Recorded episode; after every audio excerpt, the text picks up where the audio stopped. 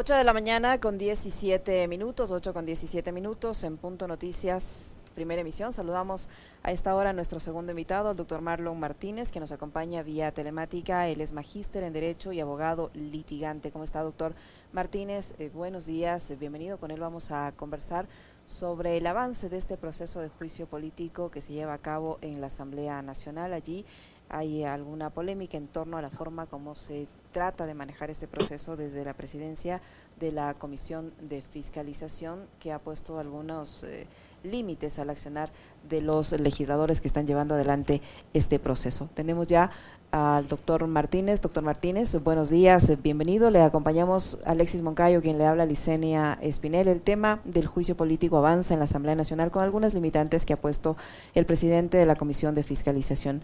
El juicio político que lleva al presidente de la República, Guillermo Lazo, al banquillo de los acusados desde el ámbito político por el caso Flopec.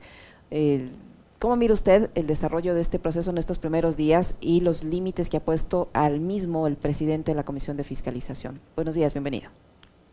Buenos días, eh, gracias por la invitación. Bueno, primero eh, debo indicar que en este caso el juicio político, la Corte Constitucional ya estableció las líneas a seguir sobre el delito especulado en el caso Flopec. En este caso, lo de la, la Comisión de Fiscalización en este momento está actuando de una manera parcializada, no está actuando de una manera imparcializada, está actuando un papel de, de Teresa Nuca, de Teresa Nuca, podríamos decir, sobre lo que cuando conoció este caso de, en la Corte Constitucional. Obviamente van a llevar, van a manejar esta información, estas investigaciones direccionadas para tratar de boicotear el juicio político. En este caso yo considero que el que tiene la última palabra es el Pleno de la Asamblea, el Pleno de la Asamblea Nacional y ellos, ellos van a determinar, porque el, el informe del, del, de la comisión es una recomendación, no es una disposición, y en este caso el Pleno va a determinar y va a revisar si es concordante o no. En este caso deberá eh, dejarse, en este caso ellos tienen la última palabra para, eh, con base al, al el informe de, de, la Corte Constitucional, el dictamen de la Corte Constitucional, determinar las responsabilidades. Ahí yo creo que hay elementos suficientes, hechos bases suficientes que se analizaron en el, en el dictamen. Por ejemplo, el, el, las declaraciones, las pruebas, los audios aportados por el señor Johnny Stupillan Echeverría, uh -huh. donde él claramente manifiesta que fue removido por el señor Hernán Luque por intentar, por intentar determinar de forma unilateral el contrato de transporte petrolero de la compañía Amazonas Tanker Pool Company. Entonces, yo creo que eso es lo relevante, la prueba central. Sobre las otras pruebas, que en este caso los de la comisión es, es, escucho de que quieren aportar otras pruebas, que el del señor Rosero, etcétera, son ahí es, no estar, no estar detallando el fondo del asunto. El, el, tema del asunto es con el señor Hernán Luque y, y, y las denuncias del señor Johnny Estupiñán Echeverría, que se determinó uh -huh. de que por querer terminar este contrato fue que fue sacado. Y ahí se fue, se, se fue dando otros elementos que se fue descubriendo sobre que se estaban estaban enriqueciendo, se estaban beneficiando sobre estos contratos petroleros, sobre esta, estos alquiler de buques que dice el señor Estipuñán, que ahí está el, el, el grueso de la, corrupción y que tenía conocimiento en este caso el presidente Lazo. Doctor Martínez, qué gusto saludarle, buenos días. A ver, eh, usted ha dicho la Corte Constitucional no ha jugado un rol completamente imparcial, más bien ha sido parcializada.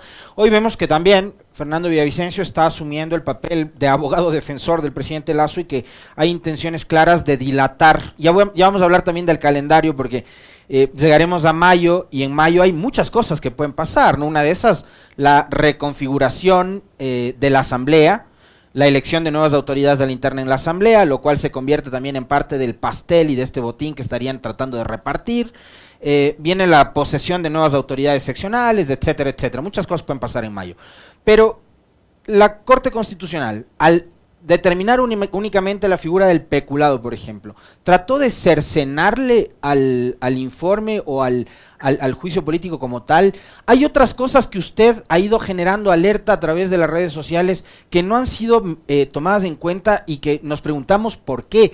Por ejemplo, el informe que emitió la Secretaría Anticorrupción, que hoy, por ejemplo, siguen solos. No sabemos si hay secretario o secretaria anticorrupción en este gobierno después de la salida de, de Luis Verde Soto, pero usted dice hay que incluir ese informe de la Secretaría Anticorrupción sobre la corrupción en Flopec, porque con eso se demuestra que sí tenía conocimiento del peculado el presidente Lazo y lo ocultó. Eh, ¿Hay posibilidades de que lo que ha hecho la Corte, de que lo que hace Villavicencio, Ana Belén Cordero dentro de la Comisión, eh, sigan cercenándole al juicio o se pueden ir sumando estos otros elementos que fortalezcan el proceso, doctor? Eh, sobre el informe de, Luis Verde Soto, eso lo detalla el propio dictamen de admisibilidad de la Corte Constitucional. Ellos hacen referencia a ese informe donde Luis Verde Soto le alerta al presidente sobre estos casos de corrupción y en vez de el presidente Lazo, en vez de presentar la denuncia, eh, presentar la denuncia, eh, hacer los cambios necesarios, como en este caso cambiando a Hernán Luque, en este caso lo, lo, despide a Luis Verde Soto y lo llama traidor. Entonces, el presidente sí tenía conocimiento sobre la corrupción que había dentro de Flopec con el, informe de Luis Verde Soto. Adicionalmente, sumémoslo del de, señor Johnny Estupiñán, que le alerta, hay cartas, oficios que son remitidos al presidente de la República y inclusive hay audios que he escuchado del señor Estupiñán donde dice que le ha mandado correo electrónico, correos electrónicos privados al presidente de la, de la República y nunca fue atendido y nunca fue atendido. Inclusive dice que también esto le, avisó al señor Villavicencio sobre los casos de corrupción y él, el señor Villavicencio sabía de estos casos de corrupción,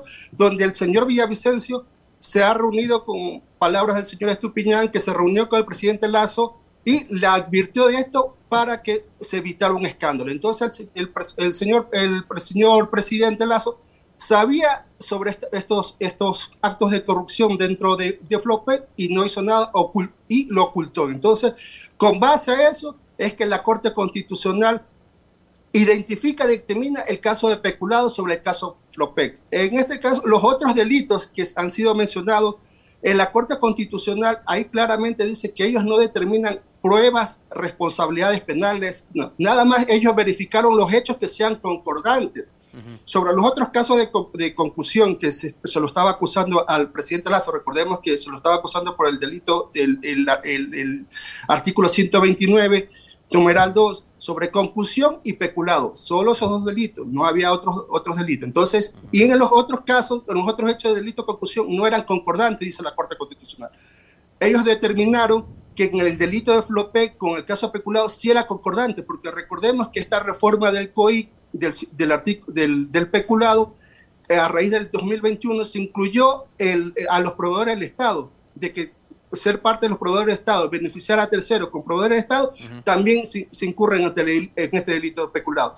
Y ahí es que la Corte Constitucional determina que efectivamente hay un peculado sobre este caso, sobre este caso podríamos decir una delincuencia organizada, porque está ahí dentro del dictamen lo, identifica a Hernán Luque, al, al, señor Rosero. Había una estructura.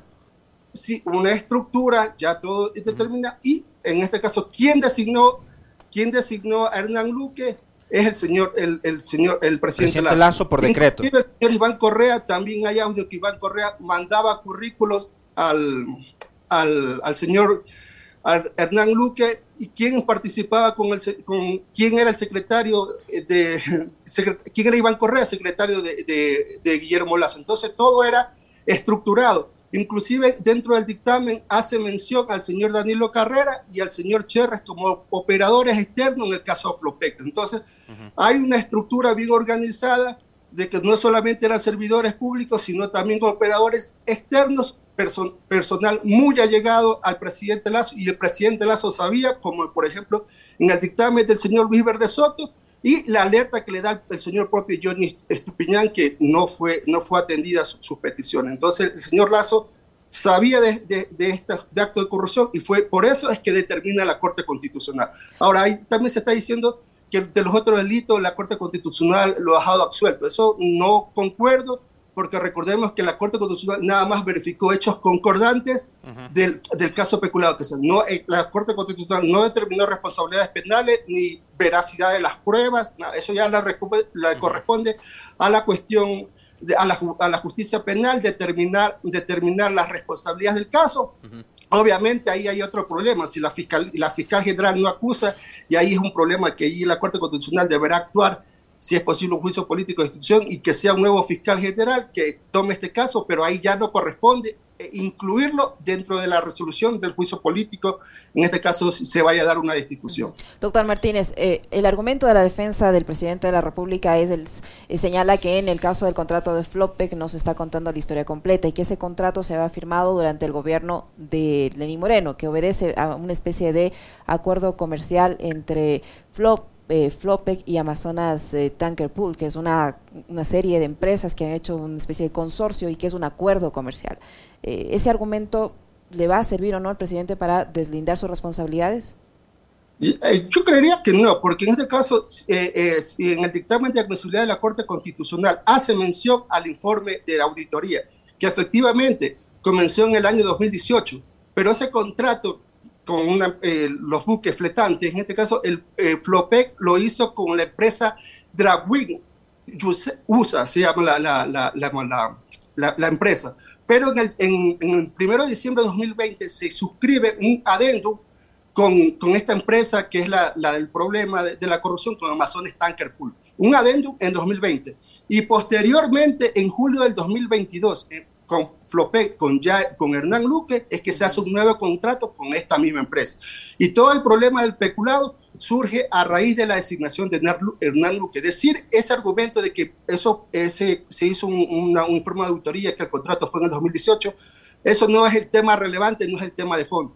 Aquí se está determinando es la, el peculado de donde el presidente tenía conocimiento de los actos de corrupción con, con el señor Hernán Luque a la cabeza, donde dentro de la, de la gestión del presidente Lazo era la corrupción con Flopé y esta empresa Amazonas Tanker Pool en, en, el periodo de Lazo. Entonces, decir o quererse deslindar de responsabilidad porque el contrato se inició en el 2018 no viene al caso. En este caso, si hay responsabilidades penales en el 2018 o no hubo responsabilidades penales en 2018, 2019, 2020, uh -huh. en, en, el tiempo de Lenin Moreno, ya será la fiscalía determinar que revisen e investiguen ese caso, en ese caso concreto. Pero ahí el caso concreto que estamos, se está ventilando ahora en la Asamblea es el juicio político de la responsabilidad del señor Guillermo Lazo, que tenía conocimientos con los negociados que se hacían en Flopec a, al mando del señor Hernán Luque. Entonces, tratar de decir que, que el, el, informe de auditoría era del 2018, de que, que eh, auditoría en esa época no determinó responsabilidades penales,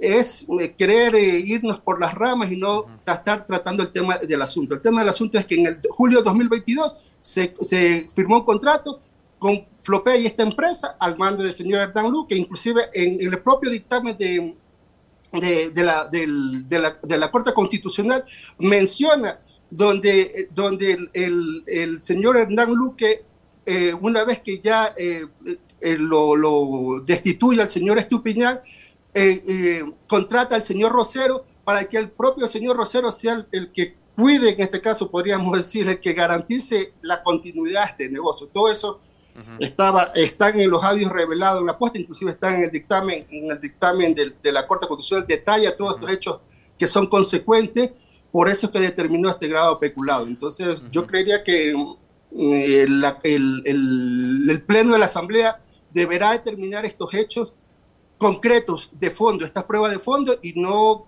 eh, querer valorar pruebas que en este caso para mí no son pertinentes porque quieren desviar nada más con deslind para deslindar responsabilidad del presidente Lazo. Doctor Martínez, eh, yo tengo un par de inquietudes eh, y que tienen que ver, por un lado, con la intervención del presidente de la Comisión de Fiscalización, Fernando Villavicencio, en los últimos días, y con la entrevista que dio el presidente Lazo a Ecoavisa el pasado domingo, en donde se dijo permanentemente verdades a medias. ¿ya? Voy a empezar por el tema de Lazo. Lazo, ah, y quiero que usted, como es conocedor de la materia eh, y es eh, especialista en, derecho, nos, nos, explique y nos ayude a entender también si lo que dice Lazo eh, corresponde a la verdad o, o no. Eh, Lazo dijo, me quieren llevar a un juicio político sin haber pasado por la justicia ordinaria y sin que haya una sentencia. ¿Es necesario eso primero? Es la primera inquietud. Eh, ¿O qué es lo que busca con eso, más allá de confundirnos a todos los ecuatorianos? Y lo otro, todo esto, llegamos a este momento y a esta coyuntura, eh, por la publicación de la investigación del Gran Padrino en la posta. Y eso tiene un origen, que es el informe León de Troya, en donde se investigó las relaciones de Cherres, de Luque y una serie de gente vinculada al entorno presidencial con mafia albanesa y narcotráfico. A Cherres lo mataron el 30 de marzo, eh, o quién sabe, un día antes incluso. Eh, no se quiere hablar del tema de Cherres y Villavicencio nos ha dicho, no vamos a hablar del tema de Cherres, ni de Luque, ni de nada más, únicamente el contratito este flope. Quiero una reflexión suya sobre estos dos temas particulares. Ya, este, sobre lo del presidente Lazo, la primera pregunta de que, si, que primero necesitan un juicio, una responsabilidad penal, un juicio penal para iniciar el juicio político, no.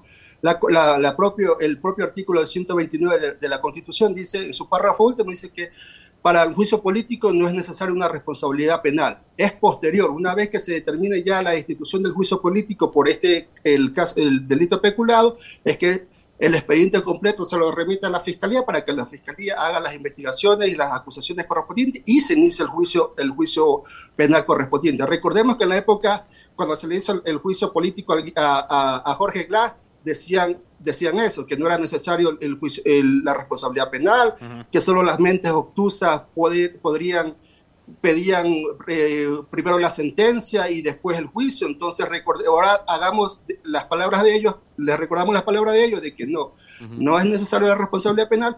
Primero es un juicio político. Recordemos que el juicio político eh, se determina las responsabilidades, pero ya la, la, valoración, la, valoración de pruebas, la, la sentencia ya ejecutoriada en materia penal, eso ya es la justicia ordinaria, no son los asambleístas. Eso por, por, por, lo de la primera pregunta. Sobre la segunda pregunta, sobre los casos de, de, León de Troya, inclusive el, la Corte Constitucional en el dictamen hace mención a ese delito y lo excluye porque manifiestan que no era eso, esos delitos no eran concordantes con el, el tema de lo, de lo, que se, estaba, se estaba pidiendo inicialmente en, la solicitud del juicio político, que era los juicios de concusión y delito, de peculado. En mi criterio, eh, eh, yo también en este caso concuerdo de que solamente debemos enfocarnos para el juicio político ahora que se está tramitando en la Asamblea, solo enfocarnos del caso Flopé sobre el delito peculado.